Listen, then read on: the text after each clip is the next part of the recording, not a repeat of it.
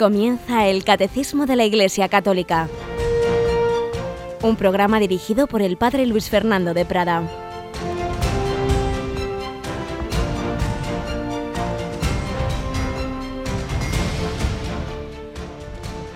Muy buenos días, queridos amigos, querida familia de Radio María y de este Catecismo de la Iglesia Católica con el cual nos desayunamos, con el cual queremos alimentar nuestra alma, nuestra mente, nuestro corazón, porque ahí está sintetizada esa revelación de Dios, esa palabra de Dios escrita o transmitida oralmente y enseñada, interpretada auténticamente por su magisterio. No solo de pan vive el hombre, sino de toda palabra que sale de la boca de Dios, esa palabra que nos administra la Iglesia en este magnífico catecismo.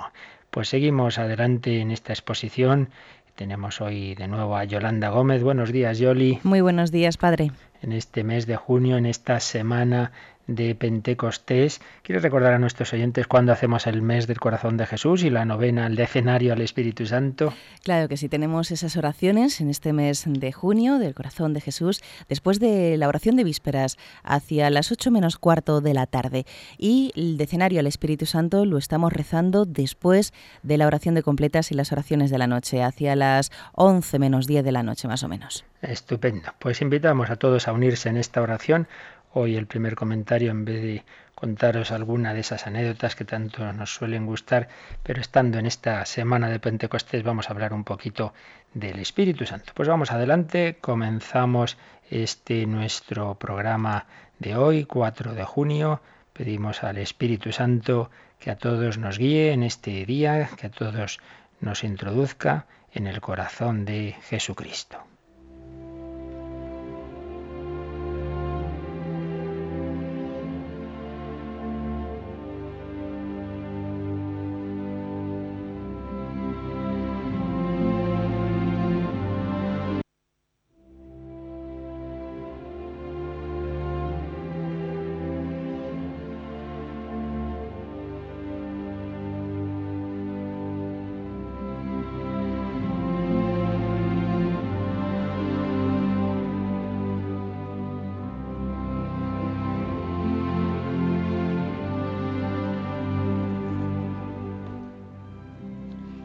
5 de agosto de 1968, Monseñor Ignacio Azim, metropolita ortodoxo de Lataquié, un lugar de Siria, pronunció un discurso en la Conferencia Ecuménica de Busala, una reunión de diversas comunidades cristianas en las que este metropolita ortodoxo habló del Espíritu Santo. Todo lo que dijo lo podemos compartir al 100% los católicos. Se preguntaba ahí, Monseñor fin, ¿cómo se hace nuestro hoy día el acontecimiento pascual realizado de una vez para siempre?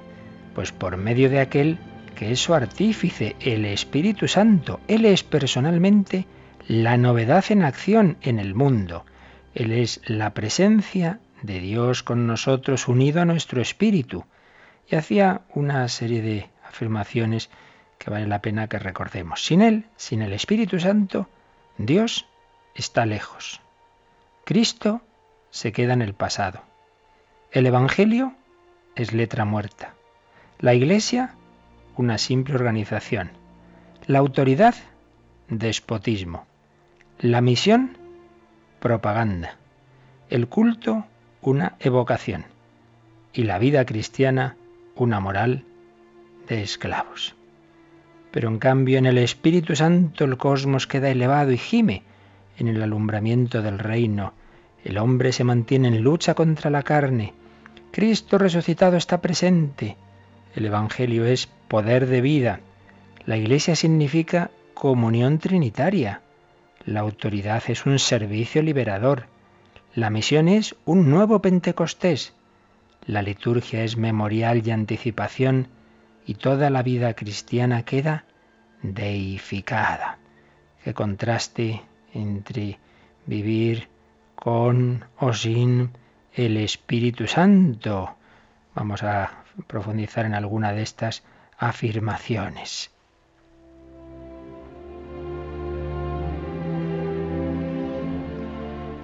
Sin el Espíritu Santo, Dios no solo está lejos, sino que es infinita lejanía. Él es el absoluto, eterno e inaccesible, que inspira respeto, incluso miedo, que sobrecoge. ¿No es esta la imagen de Dios que tantas veces nos han ofrecido? Por el contrario, con el Espíritu Santo Dios es cercanía infinita, infinita ternura, amor, amistad, presencia viva, misericordia entrañable, Trinidad, familia, misterioso hogar, el gran amigo del hombre, que quiere su plena realización humana como activo colaborador suyo. Con el Espíritu Santo Dios es infinita cercanía. Con el Espíritu Santo Dios es Abba, Abba, papá, y nosotros somos para Él hijos pequeños, entrañablemente amados. Ya no somos extraños ni forasteros, dice San Pablo, sino conciudadanos de los santos y familiares de Dios. Sin el Espíritu Santo Jesús es simplemente un personaje histórico que vivió en el pasado, que pertenece irremediablemente a ese pasado, que nos dejó ciertamente un magnífico ejemplo de vida y un esplendoroso mensaje doctrinal, pero nada más. En cambio, con el Espíritu Santo, Jesucristo está vivo y presente y es la persona más actual del universo, contemporáneo de todos los hombres, más íntimo a nosotros que nosotros mismos. Con o sin el Espíritu Santo, Jesucristo, es personaje solamente histórico o alguien vivo. Pero también, sin el Espíritu Santo, el Evangelio es un libro en definitiva letra muerta. En cambio, con el Espíritu el Evangelio es una persona viva, vivificante, cuya palabra es fuerza y poder de vida, que todo lo ilumina, que da sentido a todo, que es capaz de transformar por dentro al hombre y a la sociedad. Con el Espíritu el Evangelio es perenne actualidad. Y también, sin el Espíritu Santo, la Iglesia no pasa de ser una simple organización, similar a otras muchas organizaciones, una institución con fines culturales, humanitarios y sobre todo religiosos, pero nada más. Sin embargo, con el Espíritu Santo, la Iglesia es un misterio, la realización histórica y social del plan salvador de Dios, sacramento de Cristo, presencia visible del Cristo invisible, instrumento del mismo Espíritu Santo. Con el Espíritu la Iglesia es comunión de vida con Dios en Jesucristo, que se hace comunión de vida con los hombres, comunión trinitaria. ¿Qué más? Pues sin el Espíritu de Jesús la autoridad es poder y dominio, se convierte en autoritarismo o en permisividad. En cambio, con el Espíritu Santo la autoridad es diaconía, servicio humilde, de amor a los hermanos, que promueve la verdadera libertad de los hijos de Dios. Y para ir terminando, sin el Espíritu Santo la misión se queda en simple propaganda, en anuncio publicitario, aunque se trate del anuncio de verdades trascendentales. El apostolado se queda en actividad humana, benéfica, asistencial o mero activismo, pero deja de ser auténtico apostolado. En cambio, con el Espíritu Santo la misión es una mística, porque es una acción del mismo Espíritu a través de nosotros y se convierte en un nuevo Pentecostés. También, sin el Espíritu Santo, el culto es una serie de ritos y de ceremonias, la liturgia una representación vacía, un mero recuerdo de acontecimientos del pasado. Pero con el Espíritu el culto es vida y la liturgia es recuerdo vivo y actualización real de todo el misterio de Cristo, encarnación, vida, pasión, muerte y resurrección. Y en definitiva, sin el Espíritu la vida cristiana deja de ser verdaderamente cristiana, porque ya no es una vida en Cristo y desde Cristo, y deja de ser verdaderamente espiritual, porque no es vida en el Espíritu y desde el Espíritu, y la moral se hace una moral de esclavos. En cambio, con el Espíritu Santo, la vida cristiana es cristiana y espiritual, porque Cristo y el Espíritu son los protagonistas de esta vida, y el hombre o la mujer se dejan guiar, vivir y vivificar por ellos. Vivamos pues con y den y desde el Espíritu Santo.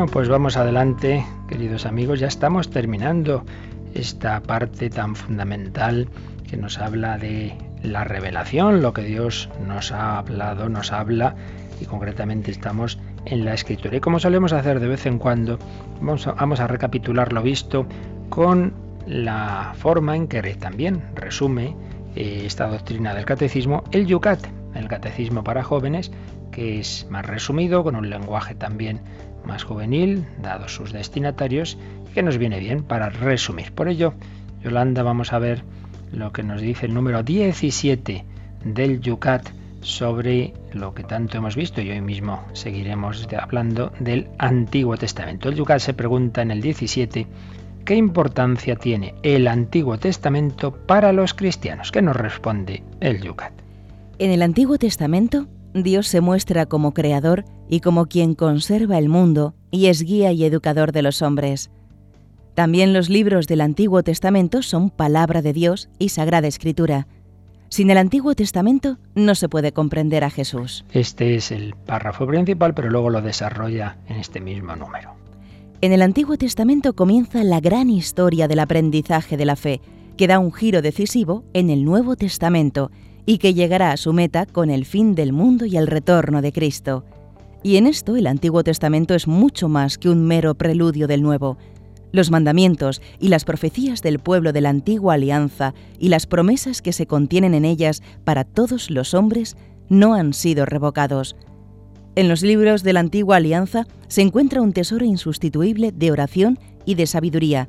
Especialmente los salmos pertenecen a la oración cotidiana de la Iglesia. Preciosas ideas que hemos visto y que repito hoy mismo también insistiremos en ellas, pero que aquí están preciosamente sintetizadas en este número 17. Pero a continuación el 18 nos habla ya del Nuevo Testamento y se pregunta qué importancia tiene el Nuevo Testamento para los cristianos. ¿Qué nos responde el Yucat? En el Nuevo Testamento se completa la revelación de Dios. Los cuatro evangelios de Mateo, Marcos, Lucas y Juan son el corazón de la Sagrada Escritura y el tesoro más preciado de la Iglesia. En ellos se muestra el Hijo de Dios tal como es y nos sale al encuentro. En los Hechos de los Apóstoles aprendemos acerca de los inicios de la Iglesia y de la acción del Espíritu Santo. En las cartas apostólicas se pone la vida de los hombres en todos sus aspectos ante la luz de Cristo. En el Apocalipsis vemos anticipadamente el fin de los tiempos. Nos ha hecho aquí el Yucat pues una síntesis de esos libros del Nuevo Testamento y luego explica un poquito más en el párrafo de que viene a continuación dentro todavía del número 18. Jesús es todo lo que Dios nos quiere decir. Todo el Antiguo Testamento prepara la encarnación del Hijo de Dios. Todas las promesas de Dios encuentran su cumplimiento en Jesús. Ser cristiano quiere decir unirse cada vez más profundamente con la vida de Cristo. Para ello hay que leer y vivir los Evangelios. Madeleine Delbrel dice, a través de su palabra Dios nos dice quién es y lo que quiere, nos lo dice de manera definitiva y para cada día. Cuando tenemos en las manos el Evangelio, deberíamos considerar que allí habita la palabra, que quiere hacerse carne en nosotros, apoderarse de nosotros para que comencemos de nuevo su vida en un lugar nuevo, en un tiempo nuevo, en un nuevo entorno humano. La verdad es que son enseñanzas muy provechosas, no meramente teóricas, sino como veis, muy prácticas. Ser cristiano quiere decir unirse cada vez más profundamente con la vida de Cristo, pero para ello hay que leer y vivir los evangelios. Y viene esta preciosa cita de Madeleine Delbrel, y cómo el Señor nos va hablando, nos va diciendo a cada uno, cada día, lo que quiere decirnos. Por ello, cuando tenemos en las manos el Evangelio, debemos considerar que ahí está la palabra que quiere hacerse carne en nosotros. La palabra se hizo carne de una manera física en el seno de María, pero quiere hacerse carne místicamente en cada uno de nosotros. Dios renueva, quiere renovar su encarnación, hacerse presente hoy en nuestro mundo, en este momento de la historia, en donde tú vives, el verbo se quiere hacer carne a través de ti y, y reavivar, y renovar esa encarnación de otra manera. Jesucristo quiere caminar en ti y a través de ti, en donde tú vives, en tu época, en tu familia, en tu ambiente de trabajo. Jesús que caminó por aquellos lugares de Galilea o de Judea, hoy quiere caminar por tu ciudad, por tu pueblo, pero para ello quiere entrar en tu corazón. Y así como pidió permiso a María, te lo pide a ti. Por eso tenemos que abrir el corazón. Preciosa síntesis que nos hace el Yucat de lo que hemos visto hasta ahora, pero como digo, todavía el catecismo nos va a seguir insistiendo, nos va a seguir hablando de la de esas dos grandes de esos dos grandes bloques de nuestra sagrada escritura. Hemos visto en los días anteriores unos cuantos números sobre el Antiguo Testamento. Después hemos visto otros números sobre el Nuevo Testamento. Ayer en concreto repasábamos lo que se refiere a los evangelios y cómo tienen también desde una perspectiva humana, racional, histórica, pues una absoluta fiabilidad. Y nos quedan en, lo que viene del catecismo un, un enunciado dentro de este apartado que se llama la unidad del Antiguo y del Nuevo Testamento. Los hemos visto por separado y ahora vamos a verlos unidos, vamos a ver su unidad. Evidentemente repetiremos cosas ya dichas, pero estos temas tan importantes, todo es poco el insistir. La unidad del Antiguo y del Nuevo Testamento. Y para ello, en primer lugar, leemos el número 128 ahora ya del Catecismo Mayor del Catecismo de la Iglesia Católica. La Iglesia ya en los tiempos apostólicos y después constantemente en su tradición esclareció la unidad del plan divino en los dos testamentos gracias a la tipología. Esta reconoce en las obras de Dios en la antigua alianza prefiguraciones de lo que Dios realizó en la plenitud de los tiempos en la persona de su Hijo encarnado. Ya en otras ocasiones hemos hablado de esta tipología y luego, después de leer estos números, haceremos un comentario de conjunto sobre ellos en la que luego le veremos a explicar. Pero en media palabra es esto, cómo los diversos acontecimientos, personajes, instituciones del Antiguo Testamento eran tipos, eran signos, eran profecía, prefiguraciones, como dice aquí el catecismo, de lo que Dios iba a realizar en la plenitud de los tiempos, lo que iba a realizar en la persona de su Hijo encarnado. Por ejemplo, el rey David era tipo del verdadero rey Jesucristo, Jesús Nazareno Rey de los judíos, Rey y Señor, estaba anticipado, estaba eh, simbolizado en el tipo de David o en Moisés, el gran profeta que condujo al pueblo de Israel a la tierra prometida. Realmente es Jesús, el profeta, la palabra de Dios que nos quiere llevar al cielo. Vamos a leer juntos estos tres números sobre este tema y luego los comentamos en conjunto. Por tanto, vamos al 129. Los cristianos, por tanto, Leen el Antiguo Testamento a la luz de Cristo muerto y resucitado. Esta lectura tipológica manifiesta el contenido inagotable del Antiguo Testamento. Ella no debe hacer olvidar que el Antiguo Testamento conserva su valor propio de revelación que nuestro Señor mismo reafirmó. Por otra parte, el Nuevo Testamento exige ser leído también a la luz del Antiguo. La catequesis cristiana primitiva recurría constantemente a él. Según un viejo adagio, el Nuevo Testamento está escondido en el Antiguo, mientras que el Antiguo se hace manifiesto en el Nuevo. Novum invetere latet et in novo vetus patet. Esa famosa frase latina de San Agustín, que luego la Iglesia ha recordado mucho, novum invetere latet. El Nuevo Testamento está latente, está escondido en el Antiguo. Et in novo vetus patet. El Antiguo se hace manifiesto en el Nuevo el nuevo el, está escondido en el antiguo y el antiguo se entiende, se hace manifiesto, se aclara en el nuevo. Por tanto, lo que nos dice este número es que no podemos, eh, por supuesto, contraponerlos, pero ni siquiera separarlos, porque uno se esclarece a la luz del otro. Por supuesto, el antiguo lo entendemos desde el nuevo. Ahí, como hemos dicho muchas veces, cuadran todas las piezas. Ese puzzle que muchas veces nos desconcierta de tantos personajes, de tantas historias, de tantas instituciones, de tantos acontecimientos de la historia de Israel, ese puzzle eh, se entiende desde Cristo. Pero también hay que decir que el Nuevo Testamento, eh, su plenitud, su sentido también, necesita del Antiguo, porque ¿Por qué se llama Jesús el Mesías? ¿Quién era el Mesías? Pues claro, tenemos que ir al Antiguo Testamento. Y quien dice ese término dice tantas otras realidades que aparecen en el Nuevo. Por eso, nos ha dicho el Catecismo, el Nuevo Testamento exige ser leído a la luz del Antiguo. Y así lo hizo la catequesis cristiana primitiva, que recurría constantemente a él. Siempre, y los mayores lo recuerdan, pues la historia sagrada. Siempre se le ha dado importancia en la Iglesia a todos estos relatos que aparecen en el Antiguo Testamento, que tanto nos educan, educan la fe, educan la moral. Por un lado, por ello, se nos dice que el Antiguo Testamento es necesario para entender el Nuevo, pero por otro lado también se nos dice que tiene un valor en sí mismo, como es evidente, el caso quizá más claro es cómo usamos en la Iglesia los salmos. Pues como en la oración oficial de la Iglesia, mañana, tarde y noche, estamos usando esos salmos del Antiguo Testamento. Por eso nos ha dicho el Catecismo que el Antiguo Testamento conserva su valor propio de revelación que nuestro Señor mismo reafirmó. Jesús siempre dice que Él no viene a abolir esa ley y profetas, viene a darles plenitud, las viene a interpretar, le viene a explicar, como explicó los de Maús, cómo se cumplían en él. Por tanto, mutua relación entre el antiguo y el nuevo.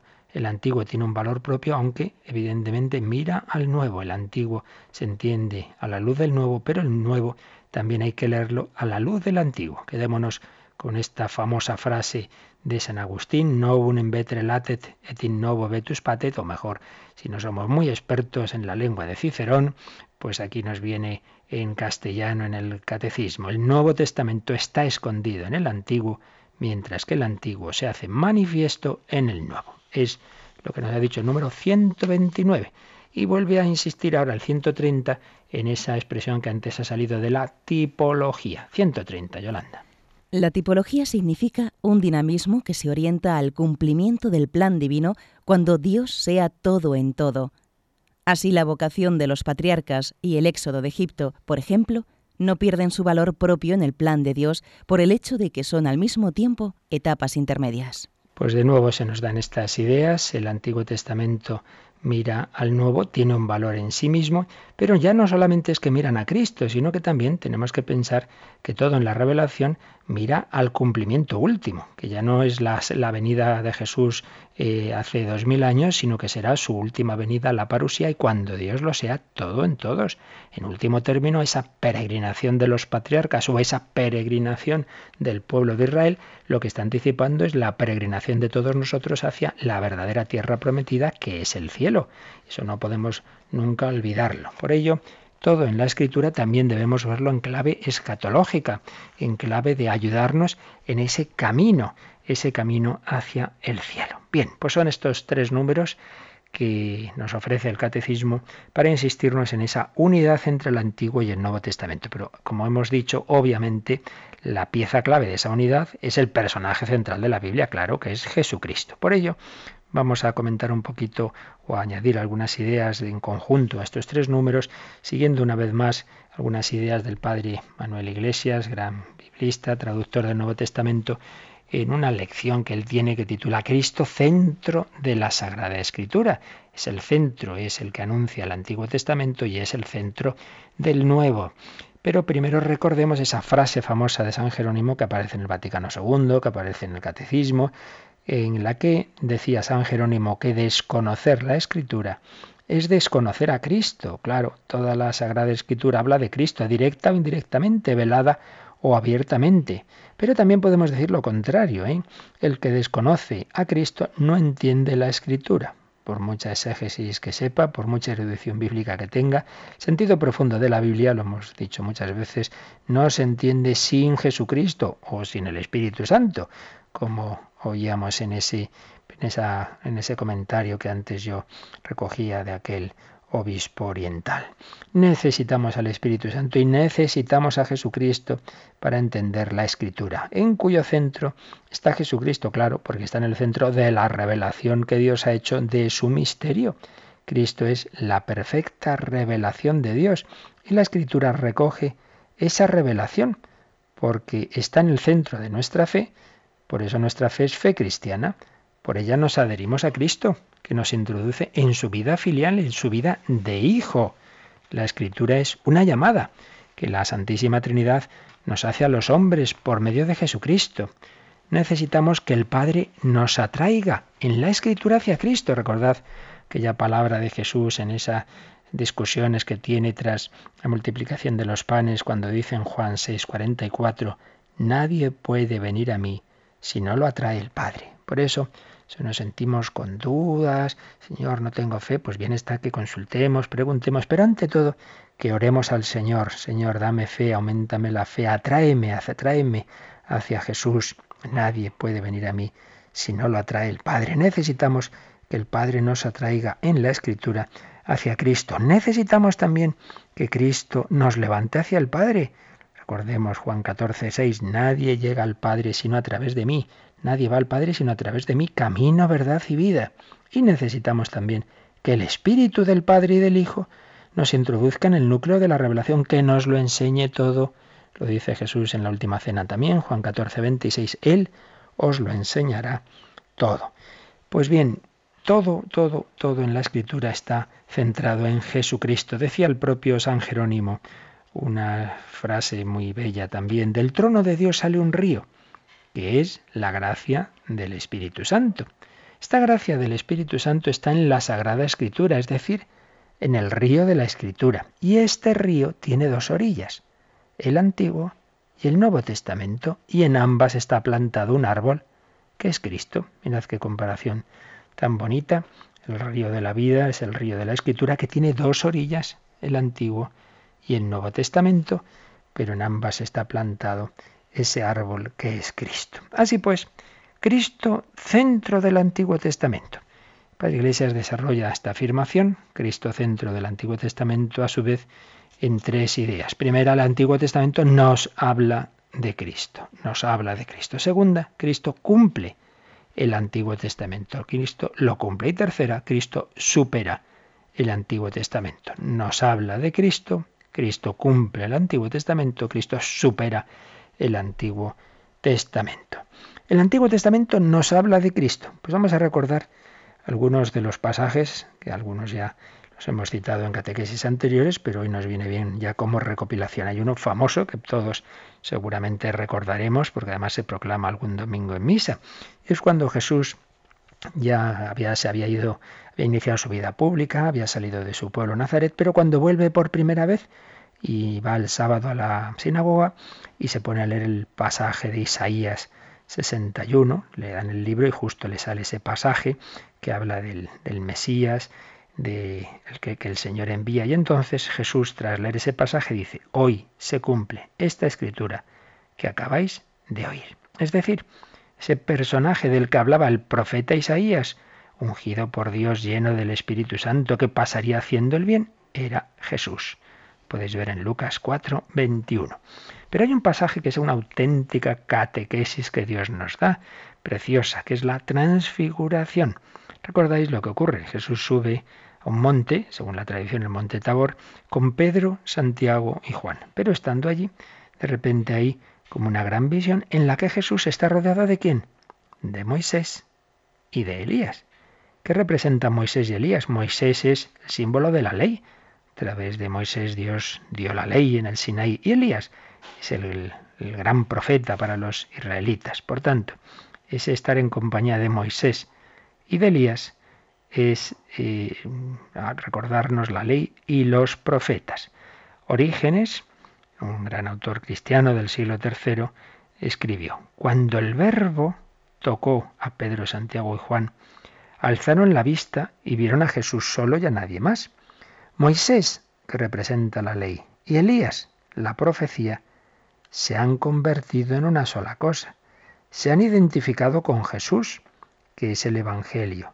Ya las cosas no son como antes, ya no son tres, porque los tres ahora son una sola cosa. Una bonita interpretación que hacía Orígenes, que decía, primero estaba Jesús con Moisés y Elías, luego no se ve a Moisés y Elías porque se han unido a Jesús, se han hecho uno con él, es decir, la ley y los profetas han convergido en el Evangelio, ya son uno están en el Evangelio. Un texto precioso, la transfiguración. Pero también podemos recordar cuando los apóstoles van conociendo a Jesús y concretamente Felipe eh, lo encuentra y que dice que a los, a los que les va contando mm, su encuentro. Hemos encontrado a aquel del que escribió Moisés en la ley y los profetas, Jesús, hijo de José, el de Nazaret tenemos en Juan 1.45. También el propio Jesús, en discusiones con los que no creían en él, con fariseos, etc., en Juan 5, 39 y 46, les va a decir, también las escrituras dan testimonio de mí. El propio Jesús va a decir que las escrituras, es decir, el Antiguo Testamento, daba testimonio de él. Y por supuesto el pasaje tantas veces citado en, nuestro catecismo, en nuestras explicaciones, de Maús, Lucas 24, donde Dice el evangelista que Jesús les fue eh, contando lo que sobre él hablaban la ley eh, y los profetas, como el Antiguo Testamento hablaba de Jesús y anticipaba su pasión. Por tanto, primera afirmación, el Antiguo Testamento nos habla de Cristo, que veamos cómo están imbricados mutuamente. Vamos a pensarlo un poquito y de nuevo a invocar al Espíritu Santo, sin el cual se nos quedaría en letra muerta la Biblia, el Evangelio, se nos quedaría en palabras, pero hace falta que entren en nuestro corazón. Y es lo que debemos pedir. Ven, ven, Espíritu Divino, ven a nuestra tierra y hazla fecunda, transfórmala y haz que en nuestra carne también se encarne místicamente la palabra divina. Ven Espíritu, ven Espíritu, Espíritu.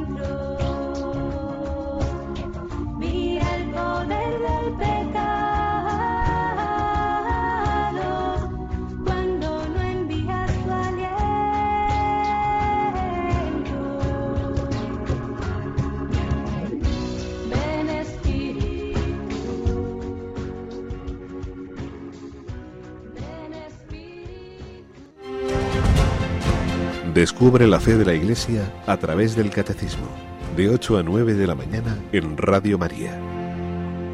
Ven, Espíritu, para que la palabra de Dios entre en nuestro corazón. Estamos comentando estos números del catecismo sobre la relación entre el Antiguo y el Nuevo Testamento. Cristo, centro del Antiguo Testamento.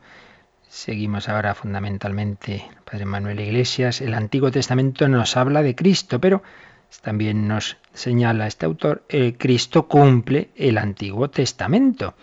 En sus obras y palabras se ha cumplido la Escritura. Lo que él dijo en Nazaret podemos decirlo de toda la vida de Cristo. Y fijaos que lo hacen notar expresamente con mucha frecuencia los evangelistas, sobre todo San Mateo, porque como ya hemos indicado en otras ocasiones, él escribe su evangelio pensando sobre todo en los judíos y les hace ver cómo en efecto Jesús era el Mesías que esperaban. Entonces repite con frecuencia, para que se cumpliera lo anunciado por el profeta o lo anunciado por la escritura. Los primeros cristianos entendían el Antiguo Testamento realizado en Cristo, pero también en San Juan. aunque a primera vista nos puede parecer distante del Antiguo Testamento, está lleno de alusiones, resonancias y símbolos de la historia de, de Israel. Vamos a ver algunos ejemplos. Cuando Jesús expulsa a los mercaderes del templo, se explica este, este acontecimiento recordando la frase del Salmo 69, el celo por tu casa me devora. Cuando Jesús, maestro, eh, nos hace alumnos de Dios, pues se señala que así lo habían dicho los profetas, eran todos discípulos de Dios. Juan 6, 45. Jesús entra en Jerusalén como rey Mesías, según la profecía de Zacarías 9:9. Lo vemos en Juan 12, 14. La incredulidad del pueblo que no aceptó a Jesús estaba ya prevista y anunciada en el Antiguo Testamento. Juan 12, 37. Lo mismo que la traición de Judas. Juan 13, 18. Lo mismo que el sorteo de las vestiduras de Jesús junto a la cruz. Juan 19, 24. Lo mismo que el costado traspasado por la lanzada. Mirarán al que traspasaron. Juan 19, 36. Y por supuesto, lo mismo que la resurrección de Jesús, Juan 29.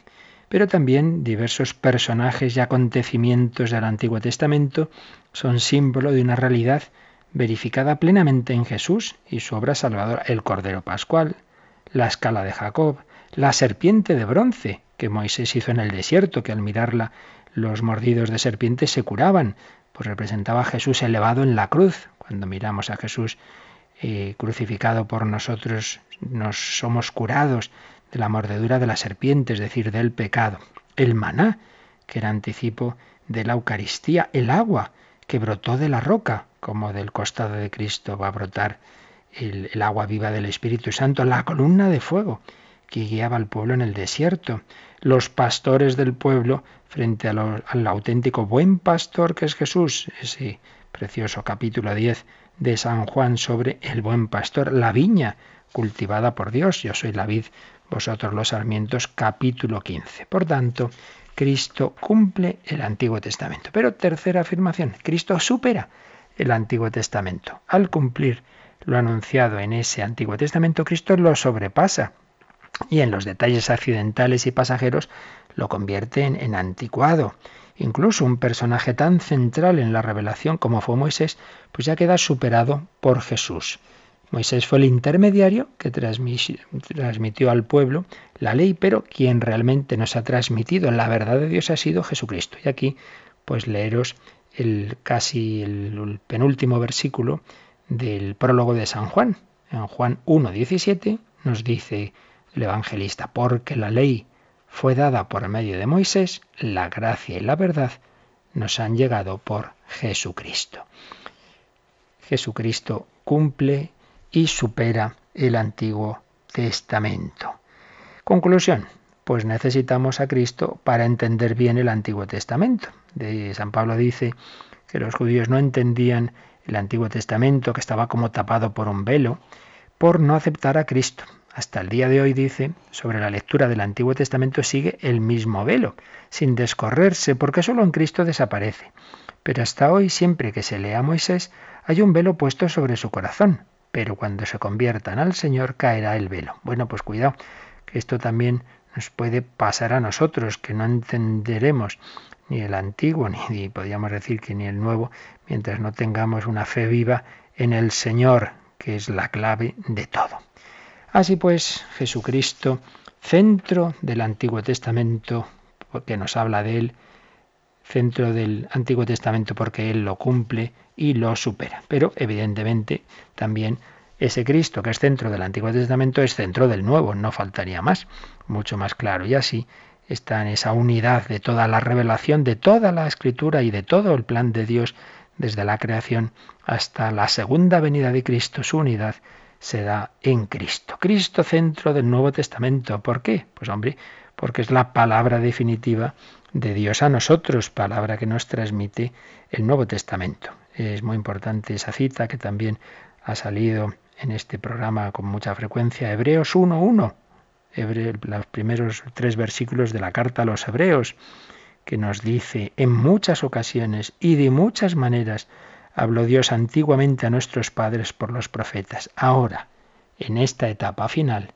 nos ha hablado en el Hijo. Antes nos hablaba por enviados, por mensajeros, por profetas, ahora ya no son profetas, ahora es el Hijo, reflejo luminoso de su esplendor e impronta de su ser. El Hijo es Jesús, imagen visible del Dios invisible. Ahora ya podemos saber cómo es Dios quien me ha visto a mí, ha visto al Padre. Imagen del Dios invisible, Colosenses 1.15. El que me ha visto a mí ha visto al Padre, Juan 14.9. Cristo es la presencia real de Dios entre los hombres. Por eso profetas de la Edad Media lo llamaban palabra abreviada de Dios, es decir, compendio de todo lo que Dios puede decirnos. Precisamente una homilía de Nochebuena del Papa Benedicto XVI habló de este sentido, como en el pesebre está esa palabra abreviada, la palabra de Dios ha hecho pequeñita en ese niño Jesús, que es decirnos en síntesis todo lo que Dios nos había ido preparando, nos había ido diciendo. Jesús es la clave desde la cual entender eh, todo lo que Dios quiere decirnos. Cristo, palabra definitiva de Dios a nosotros. Cristo, mediador ante el Padre. Último versículo del prólogo de San Juan. A Dios nadie lo ha visto nunca. El Hijo unigénito que está orientado hacia el Padre, ese nos lo ha dado a conocer. ¿Cómo podemos conocer a Dios al que nadie ha visto? Pues, pues a través del que le ve permanentemente, que es Jesús. Nadie, a no ser el Hijo, conoce los misterios de Dios. Nadie conoce al Padre sino el Hijo, y aquel a quien el Hijo se lo quiera revelar. Otro texto fundamental, Mateo 11, 27.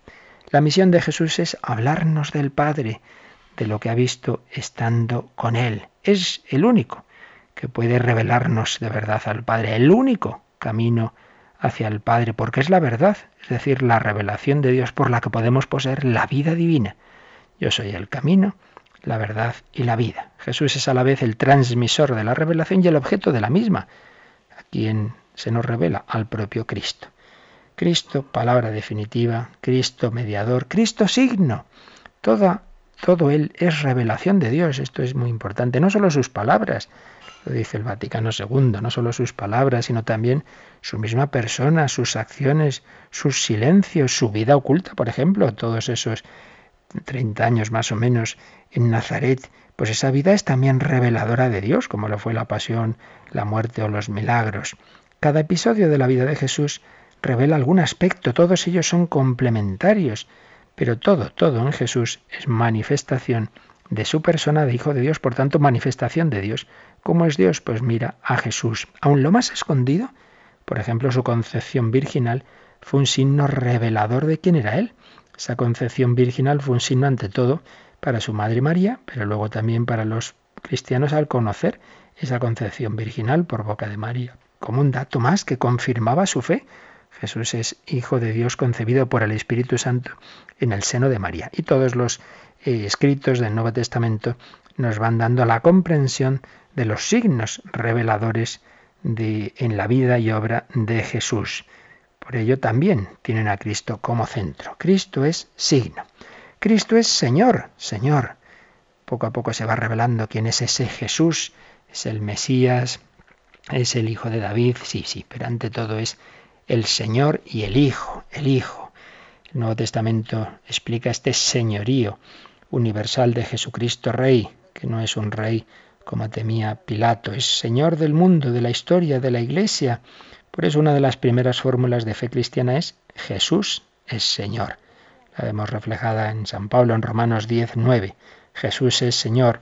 Y en ese texto tan importante que ayer leíamos de Filipenses 2.11, Jesucristo es Señor, para gloria del Padre, que toda rodilla se doble ante Él. El mismo Jesús que nació en Belén, que vivió pobremente, que murió en la cruz. Ese mismo Jesús ha recibido del Padre toda autoridad en el cielo y en la tierra. Conclusión de San Mateo. Se me ha dado todo poder en el cielo y la tierra. Id pues y haces discípulos de todas las naciones, bautizándolas en el nombre del Padre y del Hijo y del Espíritu Santo. Jesús nos revela el misterio íntimo de Dios, la Santísima Trinidad. Sí, sí, un único Dios, gran verdad que Dios reveló a Israel, pero ese único de Dios misteriosamente es familia esa divinidad es poseída por el Padre como principio sin principio, por el Hijo, engendrado por el Padre, por el Espíritu Santo, eh, inspiración del Padre y del Hijo, amor común del Padre y del Hijo. Jesús es Señor, es decir, el título que la traducción griega de los 70 del Antiguo Testamento aplicaban a Yahvé, el Señor, pues se aplicó a Jesús, es decir, Jesús es Dios, Señor mío y Dios mío, dirá Santo Tomás ante Jesús resucitado. Viene a ser un poco la síntesis de todo el Nuevo Testamento, que es la vida cristiana, caer ante Jesús resucitado y reconocerle como mi Señor, el Señor de mi vida y mi Dios. El Dios que se había ido revelando en todo el Antiguo Testamento es este hombre de corazón abierto y con esas llagas de amor en sus manos y en sus pies. Ante él yo caigo y te reconozco como mi Señor y mi Dios. Señor mío y Dios mío. Van apareciendo en el Nuevo Testamento esos títulos de Jesús. Decimos Hijo de David, Cristo, Hijo del Hombre, Hijo de Dios o Hijo sin más. El libro Jesús de Nazaret del Papa Benedicto XVI tiene un capítulo dedicado a esto, a los títulos de Cristo, muy provechoso. Recuerdo e insisto que es un libro de hombre que presupone una cierta cultura, pero quitando quizá el prólogo, algún capítulo un poquito más complicado, todo cristiano puede leerlo no solo para formarse intelectualmente, sino con mucho provecho espiritual. Preciosos los capítulos sobre el Padre Nuestro, las bienaventuranzas, en fin, todo ello nos puede ayudar, repito, no solo a un nivel más doctrinal, sino realmente a un nivel de oración, a un nivel espiritual. Pues vamos a pedirle al Señor que toda esta sagrada escritura, que es una, el Antiguo y el Nuevo Testamento, todo es una palabra de Dios, cuyo centro es Jesús, eh, nos aproveche espiritualmente, escribía San Buenaventura. La escritura es tal que en ella están las palabras de vida eterna. Se ha escrito no solo para que creamos, sino también para que poseamos la vida eterna, en la que veremos, amaremos, y todos nuestros deseos quedarán saciados, y saciados nuestros deseos.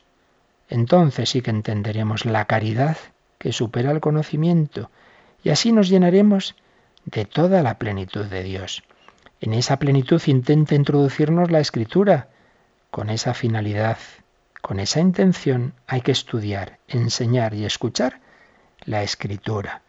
Para ello debemos de comenzar por el comienzo, es decir, acudiendo con sencilla fe al Padre de los astros, doblando las rodillas de nuestro corazón para que Él, por su Hijo en el Espíritu Santo, nos dé la verdadera ciencia acerca de Jesucristo y con la ciencia el amor a Cristo, para que conociéndole y amándole, firmes en la fe y arraigados en la caridad, podamos conocer la anchura, la longitud, la altura y la profundidad de la escritura, y por esa ciencia lleguemos al conocimiento pleno y al inmenso amor de la Santísima Trinidad, a quien tiende el deseo de los santos y en el que está la plenitud de la verdad y del bien. Pues ojalá se cumplan estas, estos deseos de San Buenaventura en nosotros. Lo pedimos los últimos minutos en los que también podéis hacer vuestras preguntas, vuestras consultas, si así lo deseáis. Participa en el programa con tus preguntas y dudas. Llama al 91 153 8550. También puedes hacerlo escribiendo al mail catecismo arroba radiomaria.es.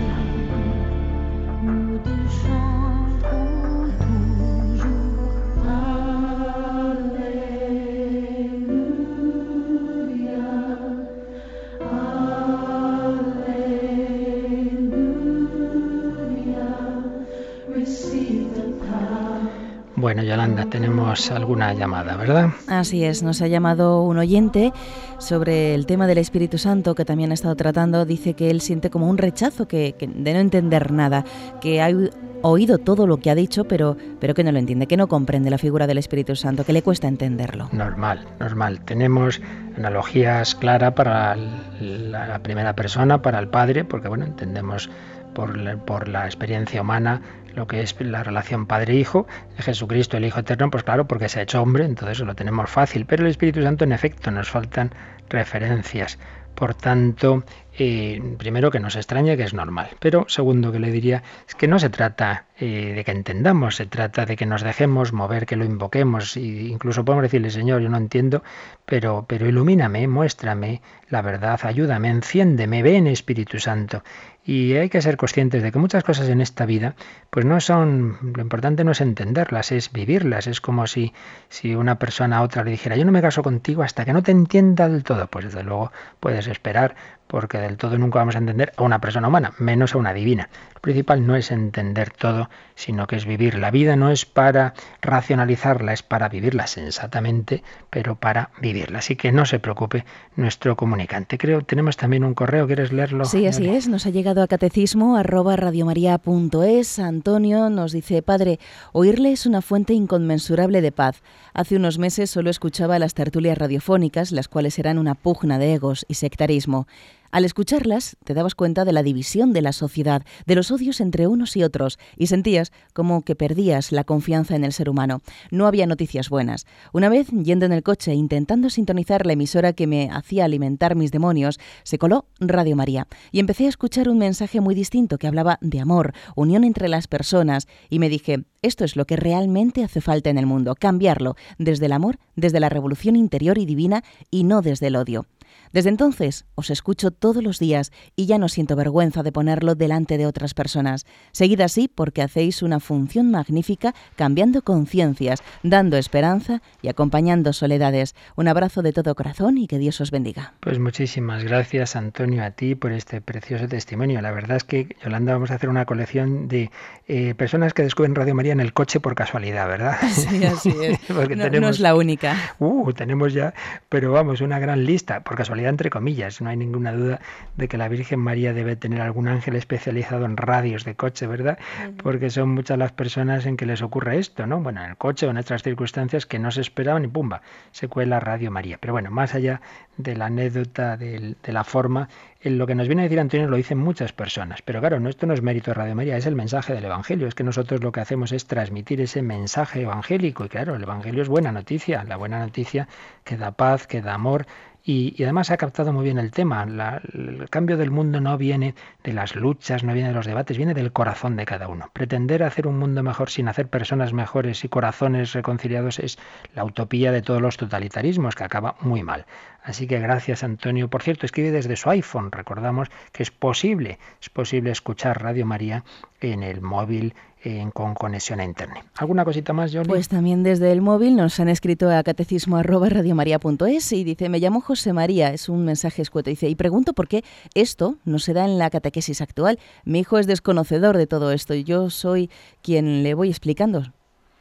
Bueno, hombre, eh, yo sí catequesis que sí se da. O sea que depende, depende de dónde se, de dónde se da esa catequesis. Como en todo en esta vida, pues hay sitios en que las cosas se hacen mejor y peor, pero vamos, me consta que hay parroquias, colegios, grupos en que se hace muy bien la catequesis, en otros pues quizá no se haga tan bien. Bueno, pues en vez de quejarnos de lo que está mal, pues haz lo que nos ha dicho, nuestro comunicante, completar, completar, fórmate bien. Para esto también Radio María subsidiaria, ayuda a formarse bien para que luego tú, formándote tú, pues puedas ayudar a formar a tus hijos o a otras personas. Conozco una persona que fallecido muy recientemente que durante años eh, los sábados reunía a sus hijos y a los amigos de sus hijos pasaban la tarde del sábado en juegos, deporte, sí, sí, pero entre col y col lechuga, entre col y col catequesis, santa misa al final y hacía mucho bien, ha hecho mucho bien encomendamos a esta persona, Pilar de Toledo. Pues esto lo podemos y debemos hacer todos. Y recordamos, Yolanda, para terminar, que tenemos precisamente un, un paquetito con 11 DVDs que puede servir para ello, ¿verdad?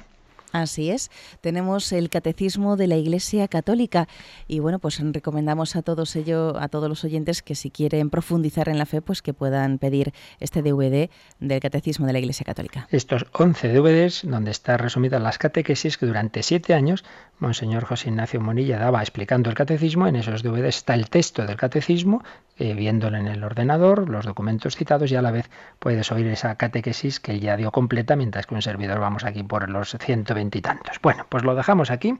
Seguiremos mañana con el último apartado de la escritura en la vida de la Iglesia para, si Dios quiere, pues ya cambiar de capítulo, aunque bueno, antes haremos un repaso con los números de resumen, así que a estudiar todo el mundo, ¿eh? Yolanda y todos los demás, que vamos a preguntar pronto ya el resumen de este capítulo. Pues pedimos al Señor que nos ayude a vivir este día en su presencia. La bendición de Dios Todopoderoso, Padre, Hijo y Espíritu Santo, descienda sobre vosotros.